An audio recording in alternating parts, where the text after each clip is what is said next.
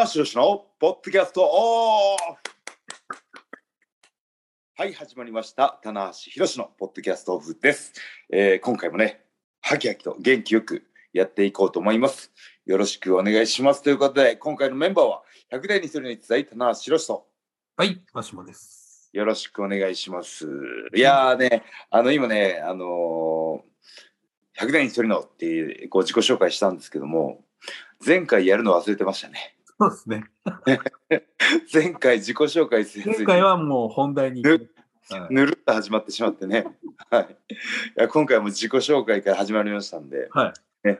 はい、元気よくいきたいと思うんですけども、現在、新日本プロレスは巡業真っ最中ですね、収録してるのは。これが放送されるのは、えっ、えと、大阪終わりなので、まあ、またちょっと新たな展開はね、いろいろ生まれてると思うんです。ちょっと現時点では、未来予想図的な。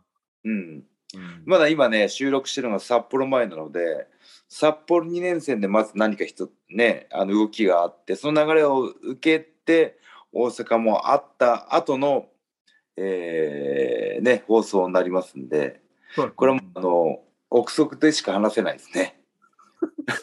憶測も2段階あるんで非常に難しいですよね。難しいですね。最高難易度の、3歩先を行かないとちょっと。そうですね。はい。うんなので、今回のテーマはですね、お、はい。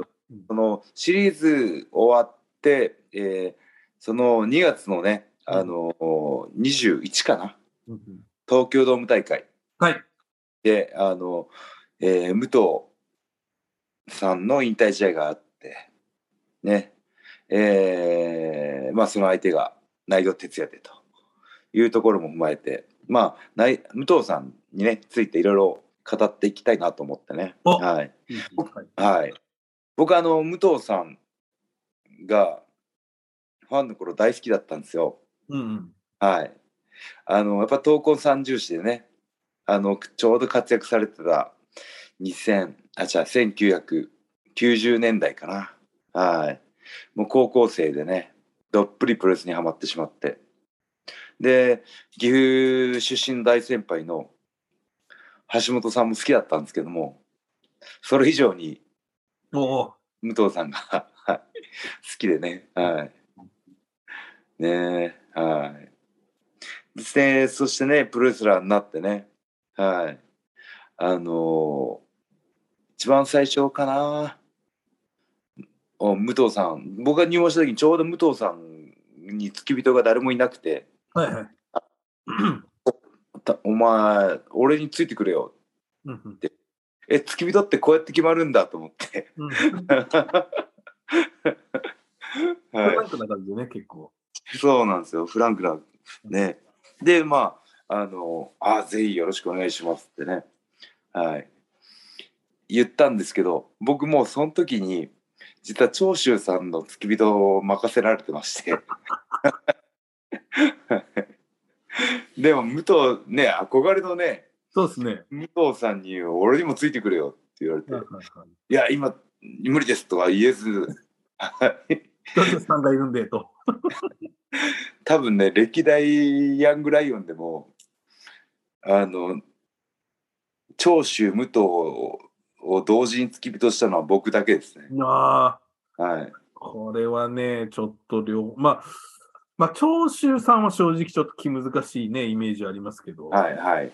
まあ、武藤さんはどうでした？武藤さんは本当にあのえ準備するものを準備して、まあ、休日オフとかにウエットレディング付き合ったりとか、はい、するぐらいで本当に武藤さんはあの怒られたこともないですし、うーん。はい。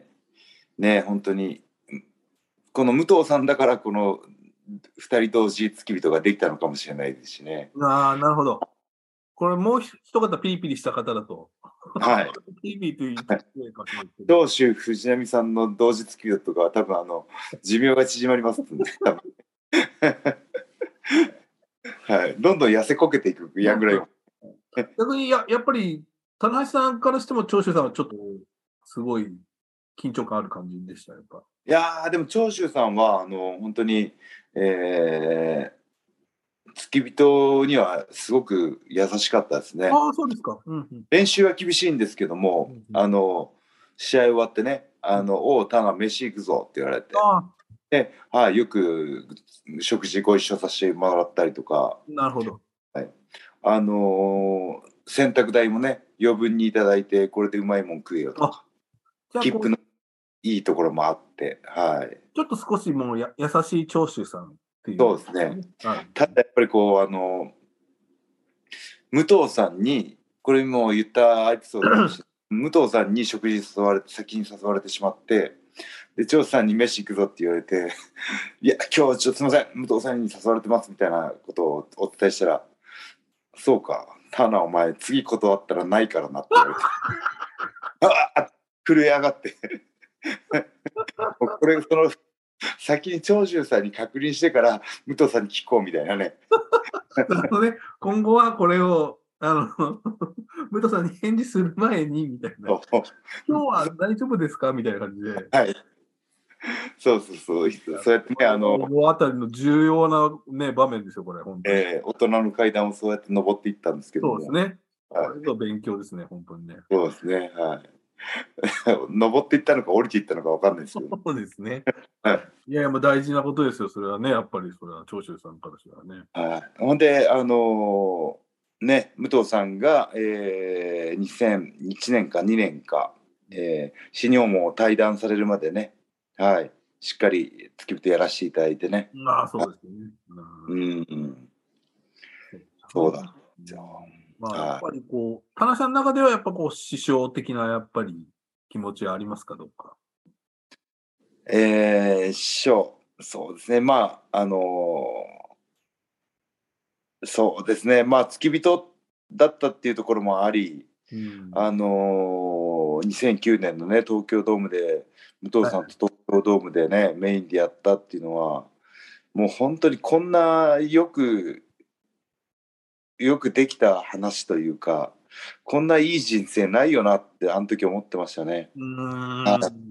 高校生の時にこうねうわ武藤刑事かっこいいなってこう見てた高校生が、ね、入門して付き人をやらせてもらってこうね師弟関係みたいなところもありつつ団体を離れてでもこう新日本プロレスにこう外敵の王者として戻ってくる武藤さんを迎え撃ってしかも東京ドームメイベント。もうここでね本当になんだろう僕の人生はもう報われたんじゃないかなっていうね、うん。うん、ねダイナミックがあったというか、はい。僕の印象としては、やっぱりその、まあ、その前にも田中さんもすでにね、IWGP 取ってましたけど、はい。あそこのこう半年間ぐらいずっと武藤さんがベルトを持っていて、はい。でそれまあ、例えば長村さんが言っても取れなかったりとか、うん。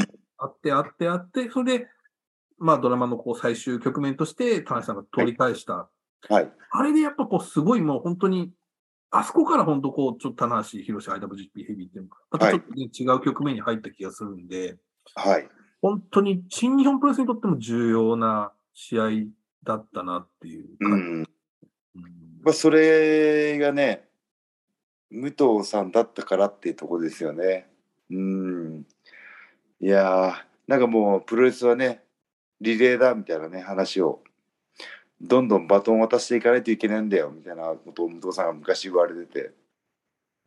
僕はねこうリレーのバトンを受け取ってまた全力で走り出したっていうかね。そうですね。うん。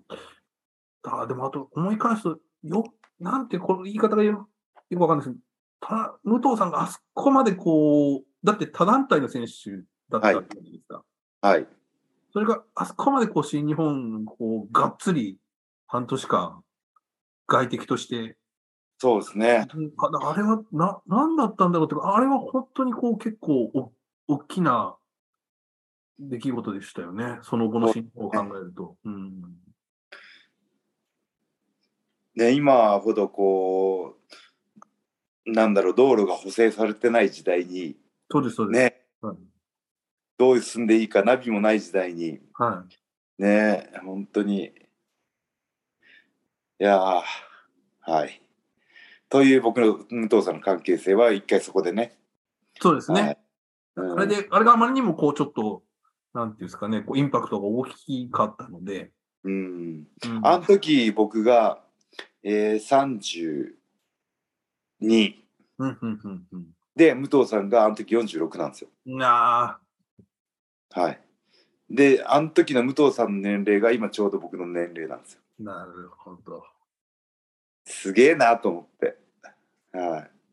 だって46の年で団体を股にかけて外敵王者でプロレスそうです盛り上げるんですよ。はい。そしてね、東京ドームのメインを飾って、ある意味バトンを渡した。そう。そのバトンをまだまだ吹き込んでる場合じゃないですよね、これはね。ほんガイさん、あの、ラーメンの行列に並んでる場合ではない。いや、ラーメンの行列に並んでる選手は応援しがしづらいですよね。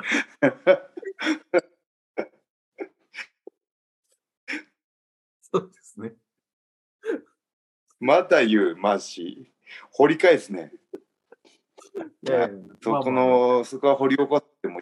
はい。うんいやーね、本当にあの、思い入れのある武藤さんなんですけども、ね、あの、タッグマッチでね、あの、武藤さん、ラストイヤー、引退をもう発表されてから何回か当たったんですよね、タッグマッチでね。うん。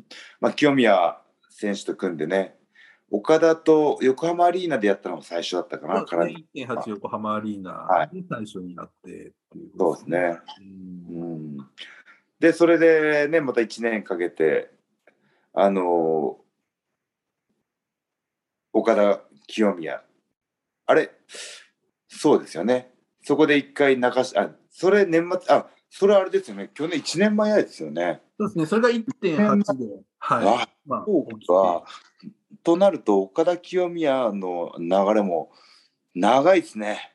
そうですよね、結構こうこあってり、ああのーじっくり、ね、熟成されたというか、熟成されましたね。だからこそね、あそこまで、まあ、ちょっとね、この辺は後で少し伺おうかなと思いますけど、はい。うん。まあ、その武藤さんがね、えっ、と、まあ、田無さんとの絡みは、まあ、まあ、去年から今年にかけて3回ですかね。そうですね。あの最初の横浜アリーナで体育座りしてね。そうですね。で完全にあの、あの、えなんか、縁の下でこう、ひなか、ひなたぼっこしてる。そうですねね 縁側のこう、あの、ちょっと、お茶受けとかあの二人は若いですね、武藤さん。そうそうだな、みたいな会話が聞かえあいついいだろうみたいなね、感じの。うんはい、があってね。うんで、やっぱりその有明アリーナですかね。で、田中と6人タッグ、はいあって。うん。で、今年の東京ドームと。はい。というね、流れはありましたけども、でね、あの武藤さんがね、やっぱこう引退をもう決められてたんで、最後、誰かなっていうのはね、ずっとやっぱこうファンも含めて、僕も含めて、気になってたわけですね。はい、ぱこう武藤敬司の引退試合をの相手を務める、やっぱこう、武藤さん目線でしか見れなくて、はい。で、そうそうやって見ると、武藤敬司を解釈するっていうのは、レスラーにとっては最高の誉れなんじゃないかなっていうね。いや、うんそうですね。はい。うんまあ僕もね、出撃体制はもうと整ってはいたんですけど、気持ちはね。はい。でもやっぱこう武藤さんのあのその嗅覚、アンテナっていうのはやっぱりね、あの、衰えないというか最新、最先端を見てたっていうかね。うんだから僕ね、こうえー武藤さんが内藤を指名した時に、さすが武藤敬司と思ってしまったんですよ。あはい。あ、確かにそうですね。うんまあ、前回のね、ポッドキャストの話もつながるんですけど、やっぱこう新日本プロレスで今やっぱり絶大なこうね、カリスマ性というか人気を誇ってる武藤、武藤じゃない、内藤を、やっぱこう、武藤さんのアンテナに引っかかるわけですよね。うん。で、あの、内藤がまだね、ロスインゴになる前に、東京ドームでやってるんですよ。そうですね。2013 14、14かもしれないですね。うんね、そのあたりにやってて、うんはい。で、まあ僕はこう、内藤だったら何かやってくれるんじゃないかっていうね、まあ、期待感で見てたんですけど、がっつり無糖ワールドにはめられてしまってね。はい。ね、む内藤の、の、まあ、本領っていうかね、あの、実力が発揮できなかったっていうか、それがこう、時を経てね、はい。今の内藤だったらどうなるんだろうっていうね、うん、思いますよね、これはね。うん、いやー、なるほど、そうですね。まあ、これ実はいろんなね、噂があって、はい。で、まあね、もう、もうそれこそ、だからロックさんが来るんじゃないかみたいなね、あの話、はい。噂まであったりとか。で、当然、田無さんも名前は入ってたんですけど、でも、はいやっぱりもう最後にこう、バシッと指名しちゃう。ああ、そういう、そう来るかっていうね、うん、感じの指名の場面ではありましたね、あれね。そうですね。なんかやっぱこう、あのー本当にあの、プロだなと思うのは、うんなんかこう、ファンが今最も見たいであろうカードというか、うんそういうのにガチッとこう、フォーカスしてくるところがね。うんうんうん。そうですね。ねうん。あの、そうなんですよね。だから、まあ、いろんな、例えば、ね、高田信彦さんじゃないかみたいなね、はい。意見があったりとか、うん。まあまあ、ちょっとね、コンディション的にあれですけど、まあ、長野さんとかね、そういう話ある中で、はい。いろんな形ってあるじゃないですか、その引退試合。あの、そうですね。ノスタルジのーだったりとかね。うん関連性のある方を呼んだりとかっていうね、そうねありますけど、はまあ、ちょっとね、あそうはいかっていう驚きはありい。でもね、あのこれはもう、ああの2009年の棚橋に、まだバトンは渡してなかったんじゃ説。偽バトンだったんじゃないか説が。あの、はい本物のバタをこう、まだ、ところに、ま一番いいバトンをちょっとこはい僕はエアバトンをもらってたんだけど。まだ本当のバトンは、う、隠しうんうん、いやー、そうですよね。だから確かに。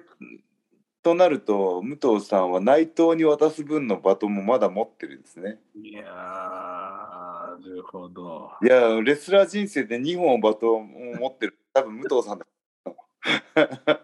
普通は1本ですからね。うん確かに。そううんですね。そこら辺が恐ろしいところですよね。はい、そしたらまた武藤あ内藤がバトンを受け取ったらまあは僕がクローズアップされる説ありますよ。い なるほど。はいあのバトンは2本目だと。その人のねあの引退試合でさらにこう駆け上がっていこうとしてる僕の姑息さがありますね。まあでもあれですよね。まあその、ある意味との武藤さんのこう、なんていうか、まあ、武藤、棚橋という流れがあって、はい。で、これはまあかなり公言されているので、まあ、内藤さんはそ、まあ、やっぱり棚橋さんの影響、まあ、武藤さんの影響も含めてあるので、まあ、武藤、棚橋、内藤っていうね、ラインは、はいまあ、こう、正統派の一つのルートだったんですけど、まあ、そこをはみ出したことで内藤さんが今、こう、存在がでかくなってるわけですよね。はい。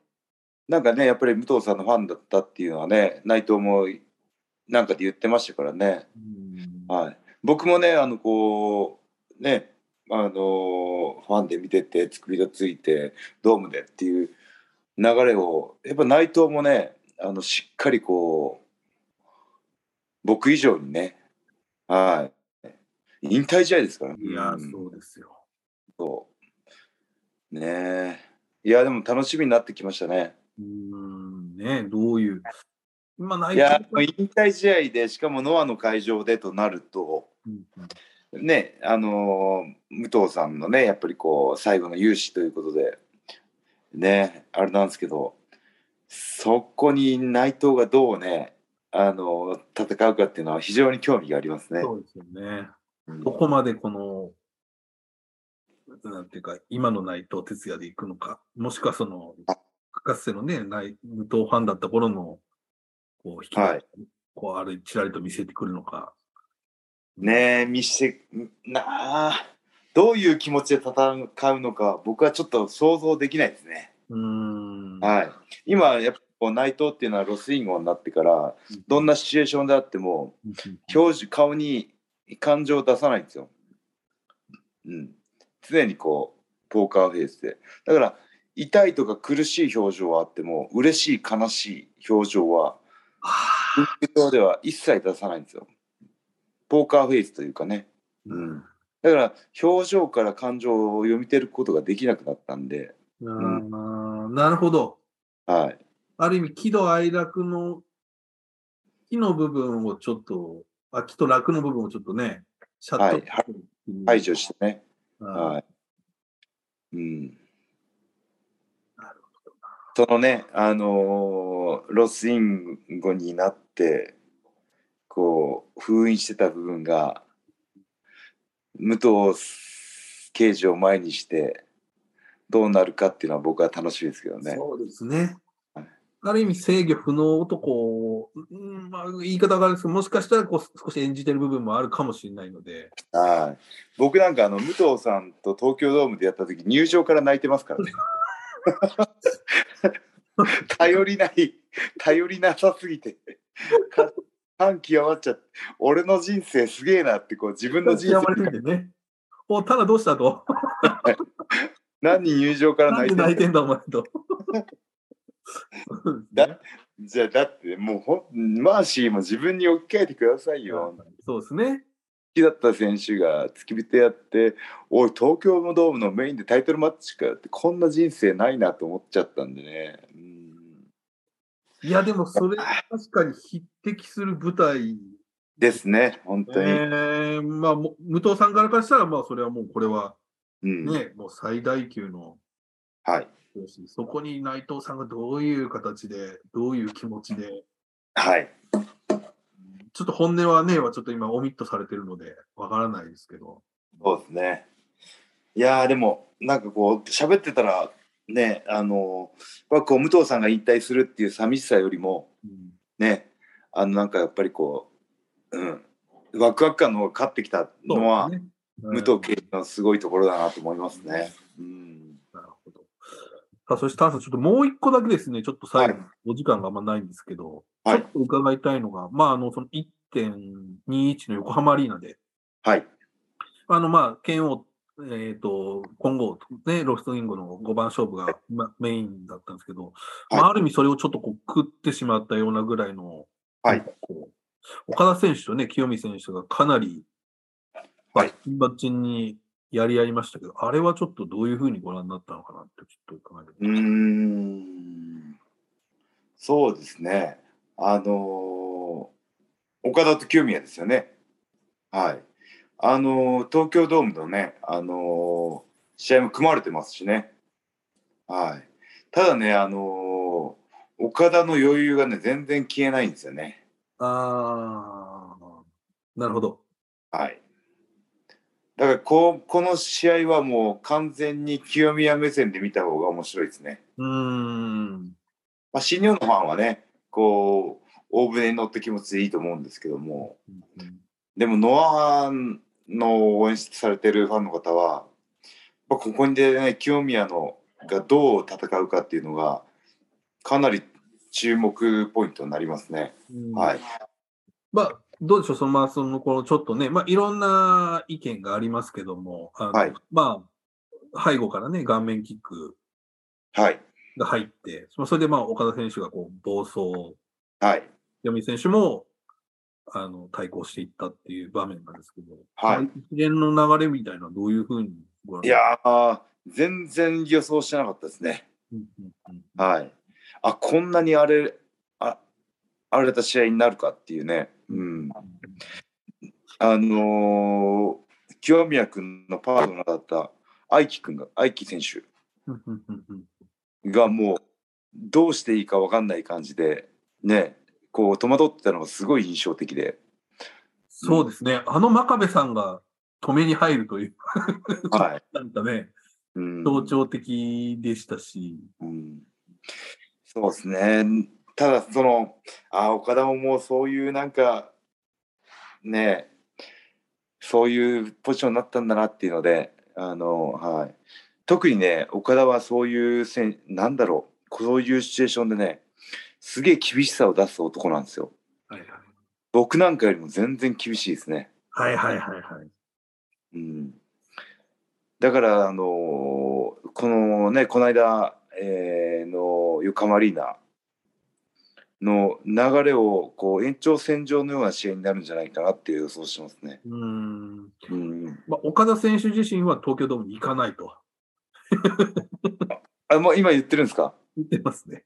あら、もそんな、あの、軽く見てもらっちゃ困る的なね、感じなんですね。まあまあ、それは、小原さん、一流のそれは言い回しなのか、本気で持ってるのかちょっとわかんないですけども。う。ああ。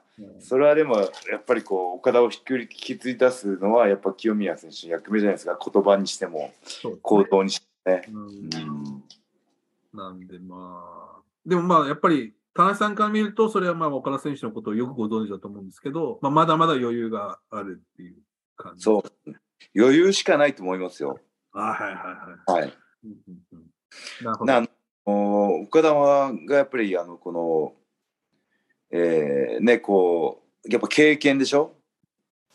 で、まあ、体格、えーフィジカル。一緒か。体格とフィジカル一緒で、まあ、運動能力。全てにおいてねあのいなんだろう。警戒する点がないというか。ああ、はいはいはい。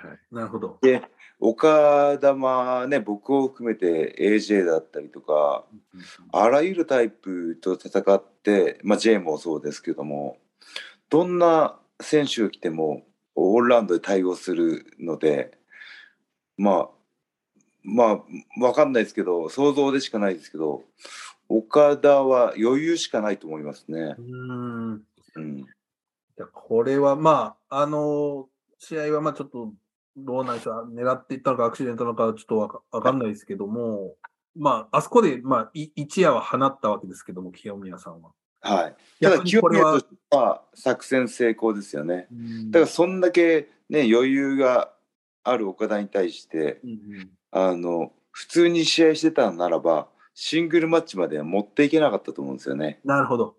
うん、岡田を引きずり出した時点で、はい、まだ引きずり出せてないですけど、まあ、いかないかもしれないですけどはいはい。シングルマッチとして発表された時点で、はい、あのもう清宮選手の,、ね、あの作戦勝ちというかねっていうのは思いますね。うん。